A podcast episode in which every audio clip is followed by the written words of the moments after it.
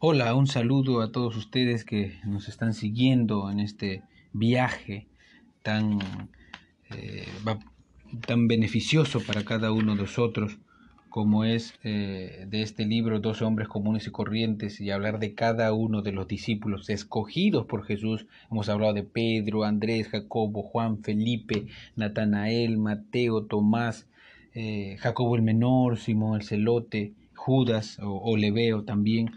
Eh, conocido como Leveo, y hemos podido avanzar con 11 de ellos en cada uno de los audios anteriores, y ahora nos toca Judas el traidor. Lo hemos dejado para el último y vamos a hacerlo en dos partes. Este primer audio va a comprender lo que es, como siempre, un poco de introducción eh, sobre Judas, eh, su nombre, punto número uno, su llamado, punto número dos, su desilusión, el punto número 3, y el punto número 4, su avaricia. Estos cuatro puntos vamos a ver en este audio. ¿sí? Eh, el próximo audio será los puntos 5 al 8, que es su hipocresía, su traición, su muerte y la moraleja de su vida. Y con el otro audio estaremos acabando sobre este libro que es muy interesante y, aprovecha para todo, para poder saber más del contexto histórico. Hemos podido hablar de, de, cada uno de los apóstoles, su carácter, su forma de ser, su pensamiento, eh, la visión que tenían de Jesús, cómo Jesús eh, influyó, fue de gran influencia en ellos para que poco a poco iba cambiando su vida en estos años que estuvo con él y así que después de su partida puedan ellos seguir con sus enseñanzas, seguir con la doctrina ya eh, sin temor a nada. ¿no? Entonces vamos a comenzar con Judas el traidor. Mateo 26, 25 dice, entonces respondiendo Judas, el que se le entregaba, dijo, ¿soy yo maestro? El más notorio y universal despreciado de todos los discípulos es Judas Iscariote, el traidor, su nombre aparece al final en todas las listas bíblicas y saben que hemos visto en las listas bíblicas eh, cuatro, tres grupos de cuatro. ¿no? En el primer grupo está conformado por Pedro, está conformado por Andrés, Jacobo y Juan. Ese era el primer grupo, el más íntimo que tenía Jesucristo. Después está el segundo grupo que estaba Felipe, Natanael, eh, Mateo y Tomás. Y el tercer grupo, que en el audio anterior vimos los tres primeros de este grupo, que es Jacobo el menor, Simón el celote y Judas eh, el que tiene tres nombres, ¿no? Y hoy hemos dejado para final a Judas. Entonces, Judas Iscariote es el más notorio universal, despreciado por todos los discípulos, eh, por todos los discípulos es Judas Iscariote, el traidor, su nombre aparece al final de todas las listas bíblicas excepto en la de Hechos 1, donde su nombre no aparece. Cada vez que Judas eh, es mencionado en la escritura, encontramos una referencia a su condición de traidor. Él es el fracaso más colosal en toda la historia de la humanidad. Cometió el hecho más horrible y atroz que individuo alguno haya podido cometer jamás. Traicionó por un puñado de monedas al Hijo de Dios perfecto, sin pecado, santo, su oscura historia, Judas, es un ejemplo patente de las profundidades a las que el corazón humano es capaz de caer. Pasó tres años con Cristo, pero durante todo ese tiempo su corazón solo se endureció y se llenó de, de odio. Los otros once apóstoles son un gran aliciente para nosotros porque ejemplifican cómo las personas comunes y corrientes con defectos típicos eh, que podemos encontrar pueden ser usados por Dios en una forma extraordinaria y admirable. Judas, por otra parte, perdura como una advertencia sobre el potencial que tiene el mal cuando hay descuido espiritual oportunidades malgastadas, lujuria y, dureza de corazón. Es un gran ejemplo. Judas fue un hombre que estuvo tan cerca del Salvador como es humanamente posible estar. disfrutó de cada privilegio que Cristo pudo ofrecerle. Fue íntimamente familiar con todas las enseñanzas de Jesús, eh, sin embargo se mantuvo incrédulo y fue a una eternidad sin esperanza.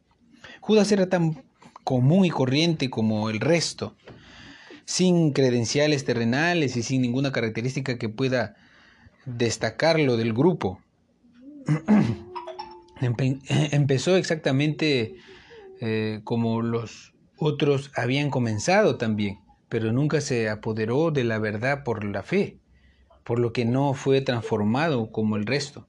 Mientras que los otros crecían en su fe como hijos de Dios, Él se transformaba más y más en el Hijo del infierno.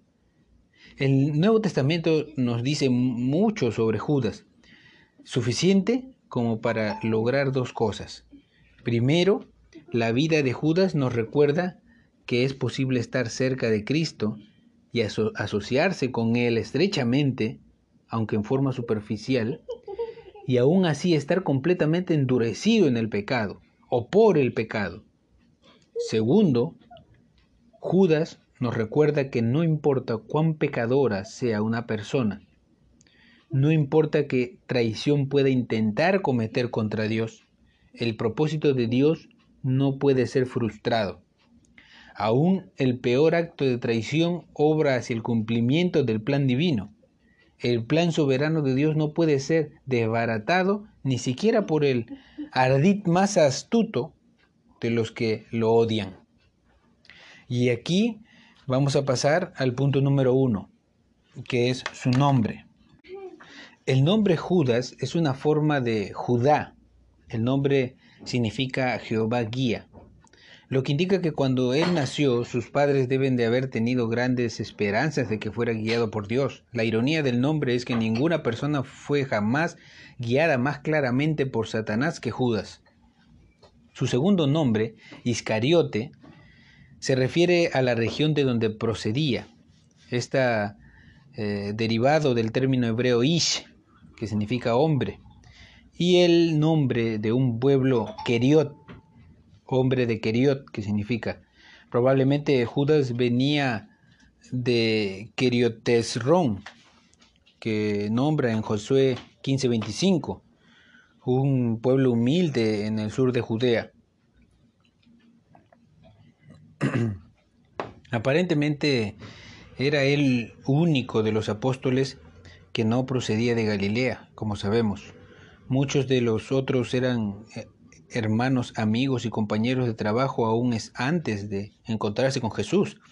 Judas era una figura solitaria que vino de lejos, aunque no hay evidencia de que haya sido excluido o mirado con desprecio por el resto del grupo.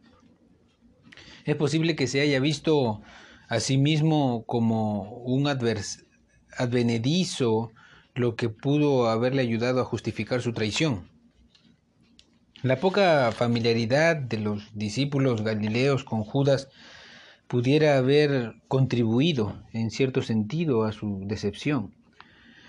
Los otros sabían poco sobre su familia, su trasfondo o su vida antes que llegara a ser discípulo. Por eso lo que fue fácil actuar con hipocresía. Sabemos que llegó a un lugar de confianza porque fue el tesorero del grupo y usó esa posición para sustraer de los fondos, y eso está registrado en Juan 12, 6. El padre de Judas se llamaba Simón, y eso lo dice Juan 6, 71.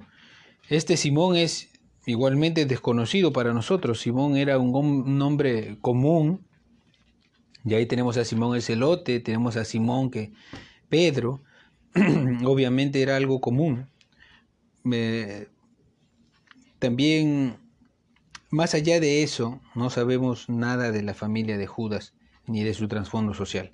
Como los otros, Judas era igualmente un hombre común y corriente. Es interesante notar que cuando Jesús predijo que uno de ellos habría de entregarlo, nadie sospechó de él, señalándole con el dedo en Mateo 26, 22 al 23. Era tan experto en su hipocresía que nadie parecía desconfiar de Judas.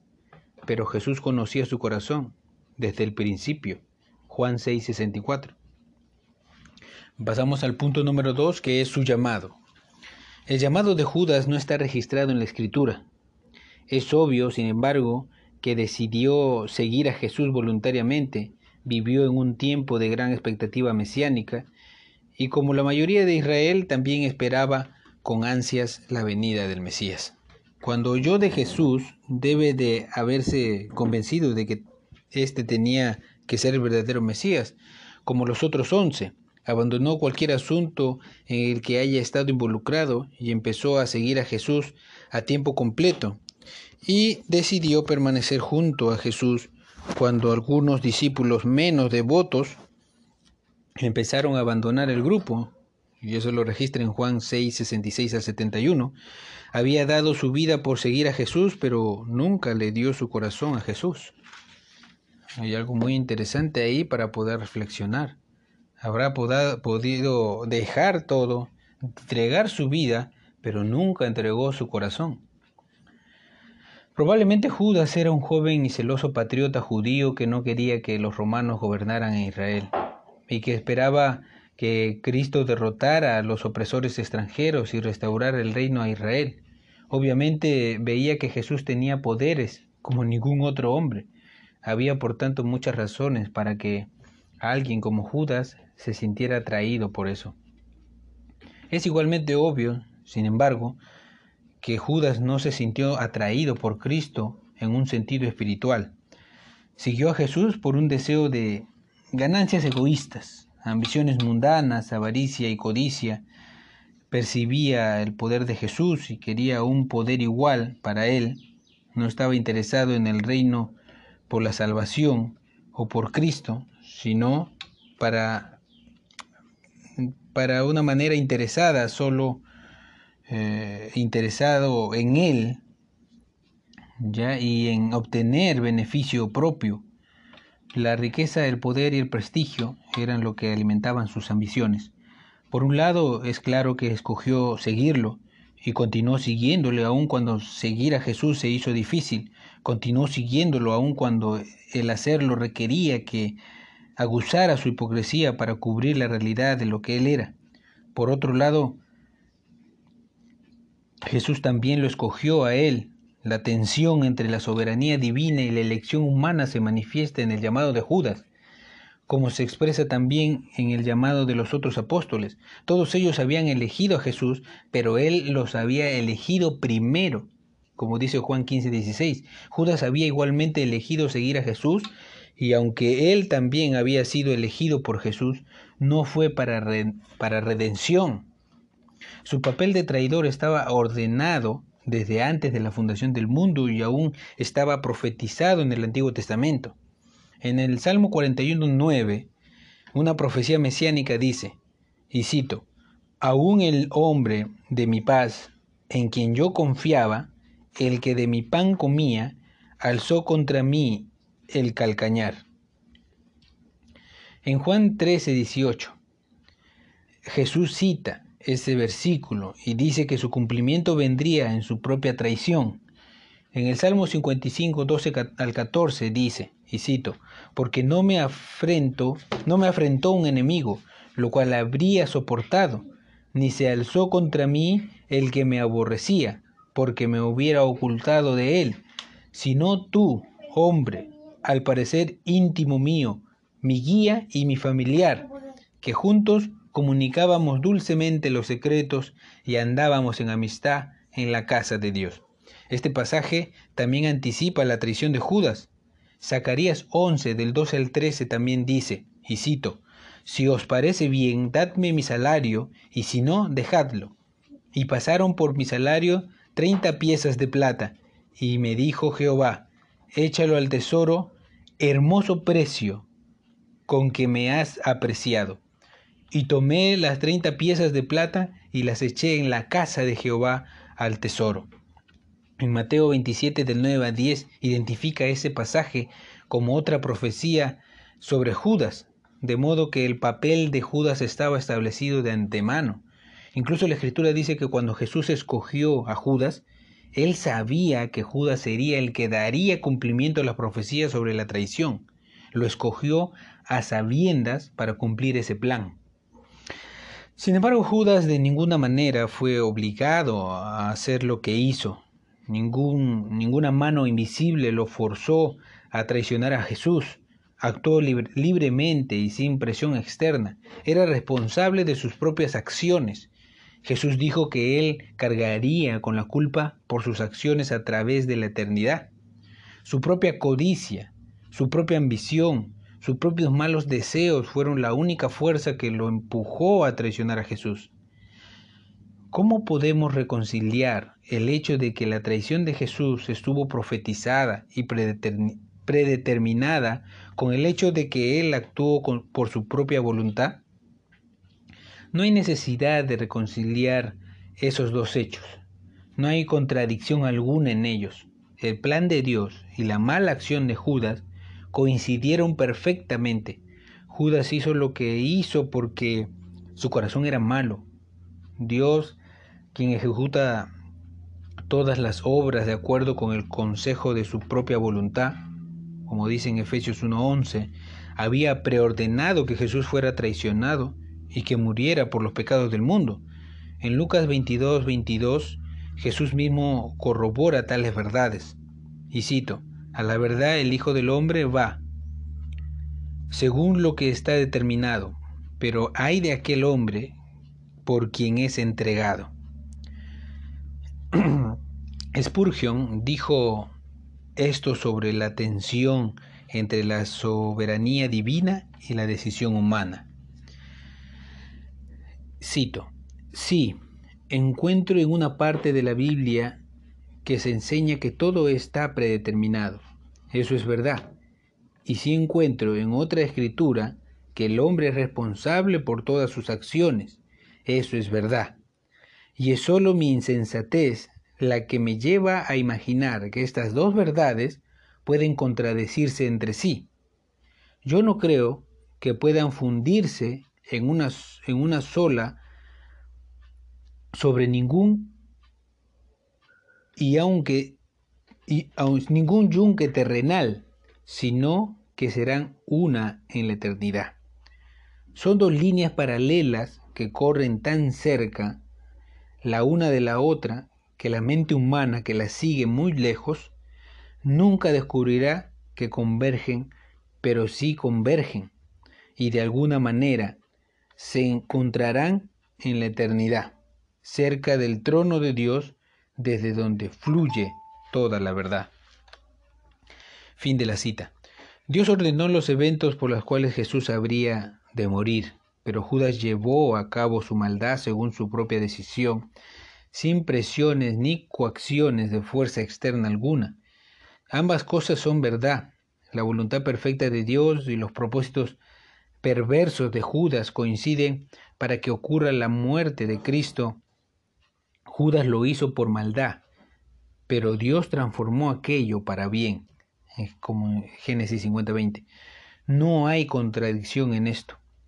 Desde una perspectiva humana, Judas tenía el mismo potencial que los otros. La diferencia es que él nunca fue de verdad atraído hacia la persona de Cristo. Lo vio solo como un medio para llegar a su fin, la meta secreta de Judas era la prosperidad personal, ganancias para sí mismo. Nunca abrazó por la fe las enseñanzas de Jesús. Nunca tuvo ni siquiera un grano de verdadero amor por Cristo. Su corazón nunca cambió y por lo tanto la luz de la verdad solo lo endureció. Como dijimos casi en un inicio, le entregó la vida, dejó muchas cosas para seguirlo, pero nunca le entregó su corazón verdaderamente. Judas tuvo muchas oportunidades de volverse de su pecado, tantas como cualquier otra persona lo pudiera tener hoy en día. Escuchó numerosos llamados de Cristo, urgiéndolo a no hacer lo que planeaba hacer. Escuchó muchas lecciones que Jesús enseñó durante su ministerio. Muchas de las tales lecciones se aplicaban directamente a él. La parábola del mayordomo infiel en Lucas 16 de 1 al 13 el mensaje sobre el vestido de, de, bodas en Mateo 22, 11 al 14, el mensaje contra el amor al dinero en Mateo 6, del 19 al 24, contra la avaricia en Lucas 12, 15 al 21, y contra el orgullo en Mateo 23, del 1 al 12. Incluso Jesús había dicho francamente a los doce, uno de ustedes es diablo, en Juan 6:70. Les advirtió sobre el dolor que vendría sobre aquel que lo traicionaría, en Mateo 26:24.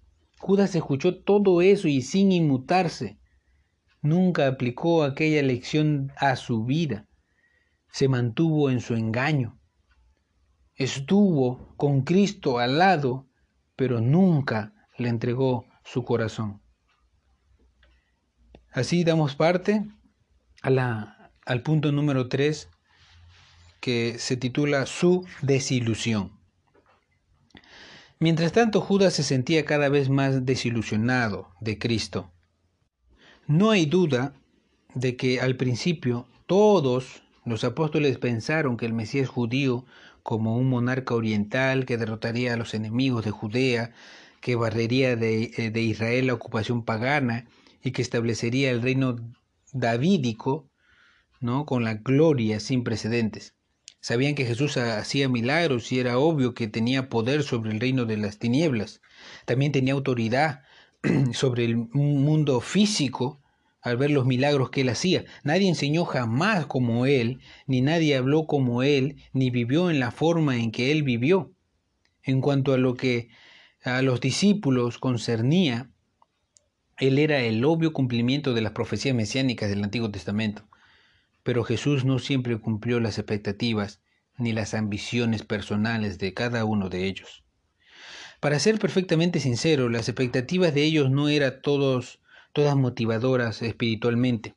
De tanto en tanto eh, eh, vemos evidencia de esto, como cuando Jacob y Juan pidieron los lugares principales en el reino.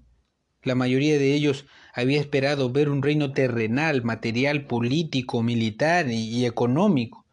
Aunque lo habían dejado todo para seguir a Jesús, lo habían hecho con la esperanza de que habría de ser recompensados por ello en Mateo 19, 27.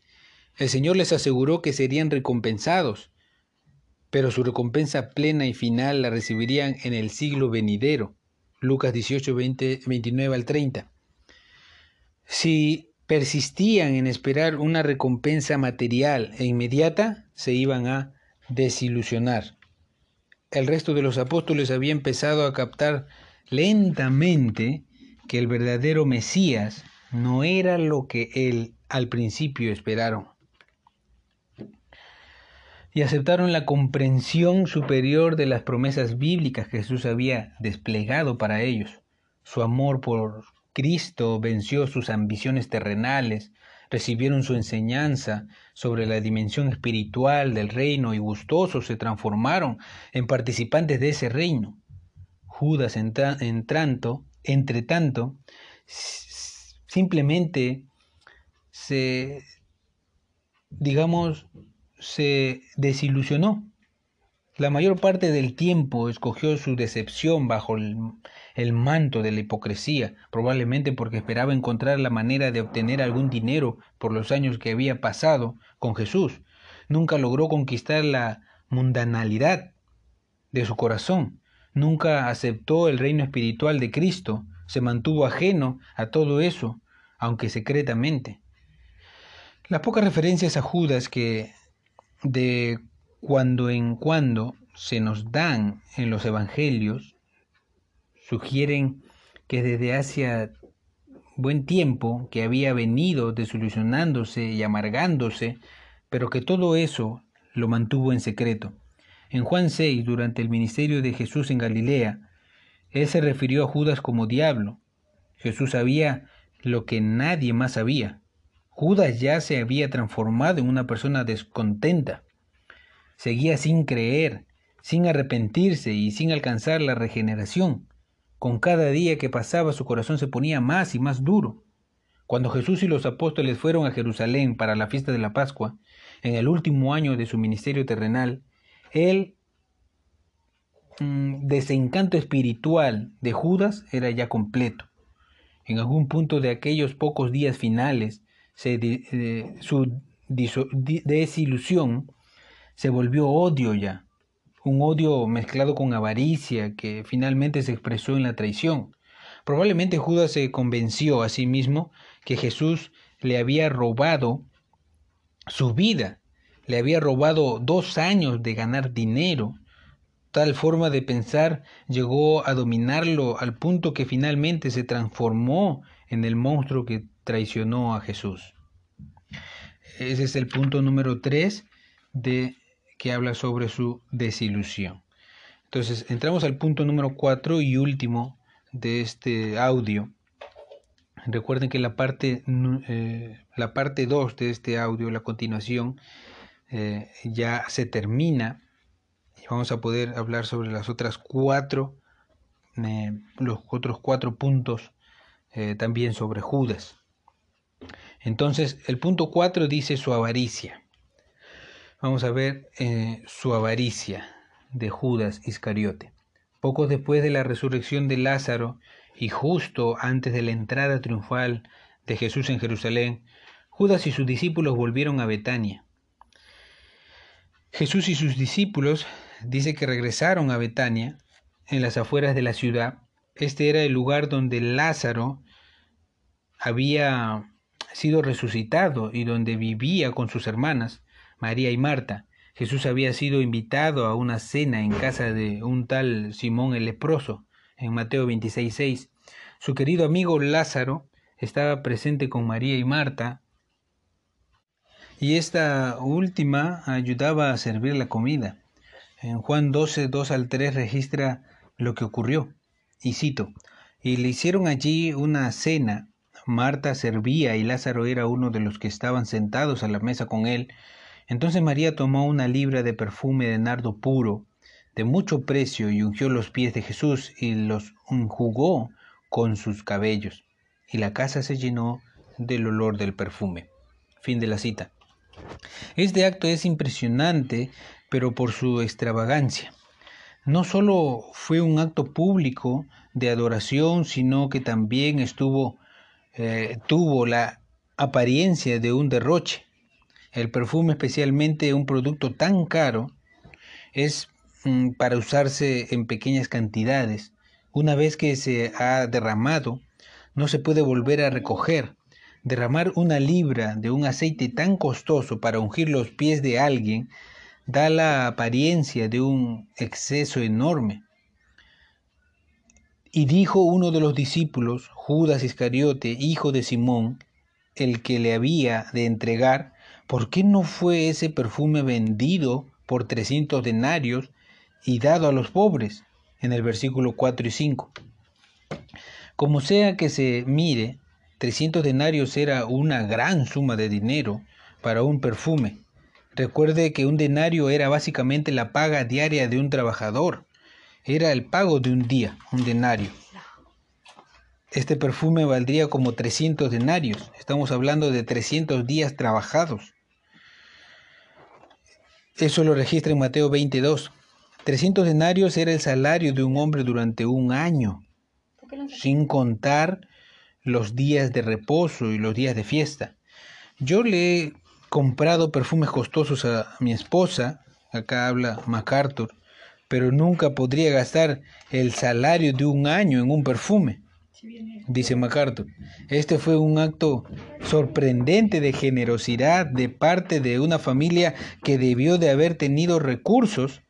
La reacción de Judas fue una astuta estratagema. Aparentó preocupación por los pobres. Da la impresión de que su protesta parecía razonable a los otros apóstoles, porque Mateo 26.8 dice que ellos se hicieron eco de la indignación de Judas. ¿Qué experto había llegado a ser Judas en su hipocresía? Que el apóstol Juan, reflexionando años más tarde sobre ese incidente, escribió, y cito, pero dijo esto no para, no porque se cuidara de los pobres, sino porque era ladrón y teniendo la bolsa sustraía de lo que se echaba en ella, en Juan 12:6. Por supuesto, ni Juan y, ni ninguno de los otros apóstoles vio a través del engaño de Judas en ese mismo momento, pero Juan al mirar hacia atrás, cuando escribía su libro bajo la inspiración del Espíritu Santo, nos dijo directamente cuál había sido el motivo de Judas, y era su avaricia pura.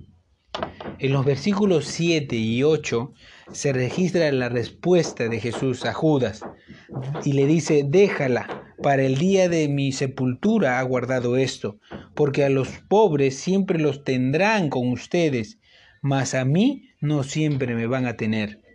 Dadas las circunstancias, y puesto que Jesús conocía perfectamente bien el corazón de Judas, esta parece más bien una censura suave pudo haberlo atacado con una furiosa condenación y haber expuesto sus verdades, sus verdaderos motivos, pero no lo hizo. De todas maneras, la gentil reprimenda para que eh, hizo que Judas se resintiera aún más con Jesús, no se arrepintió, ni siquiera examinó su corazón. De hecho, este incidente parece haber sido el punto en el que su pensamiento cambió 300 denarios habría sido una tremenda suma para agregar al tesoro, ofreciéndole una excelente oportunidad para trasladar el dinero a su propio bolsillo. Debido a la disposición de Jesús de recibir esa adoración tan pródiga, Judas perdió una oportunidad ideal para apoderarse de más dinero que no era el suyo. Esta parece haber sido la gota que rebasó el vaso, porque inmediatamente después de contar la historia del ungimiento de Jesús, Mateo dice, entonces uno de los doce que se llamaba Judas Iscariote fue a los principales sacerdotes y le dijo, ¿qué me queréis dar? Y yo os lo entregaré. Y ellos le asignaron treinta piezas de plata, y desde entonces buscaba oportunidad para entregarle. Fin de la cita. Mateo 26, 14 al 16. Judas se encabulló, salió de Betania, caminó algo así como unos dos kilómetros hasta Jerusalén, se reunió con los principales sacerdotes y vendió a Jesús a sus enemigos por un puñado de monedas. Treinta piezas de plata fue todo lo que pudo obtener. Según Éxodo 21:32, este era el precio de un esclavo. No era mucho dinero, pero no pudo negociar el precio.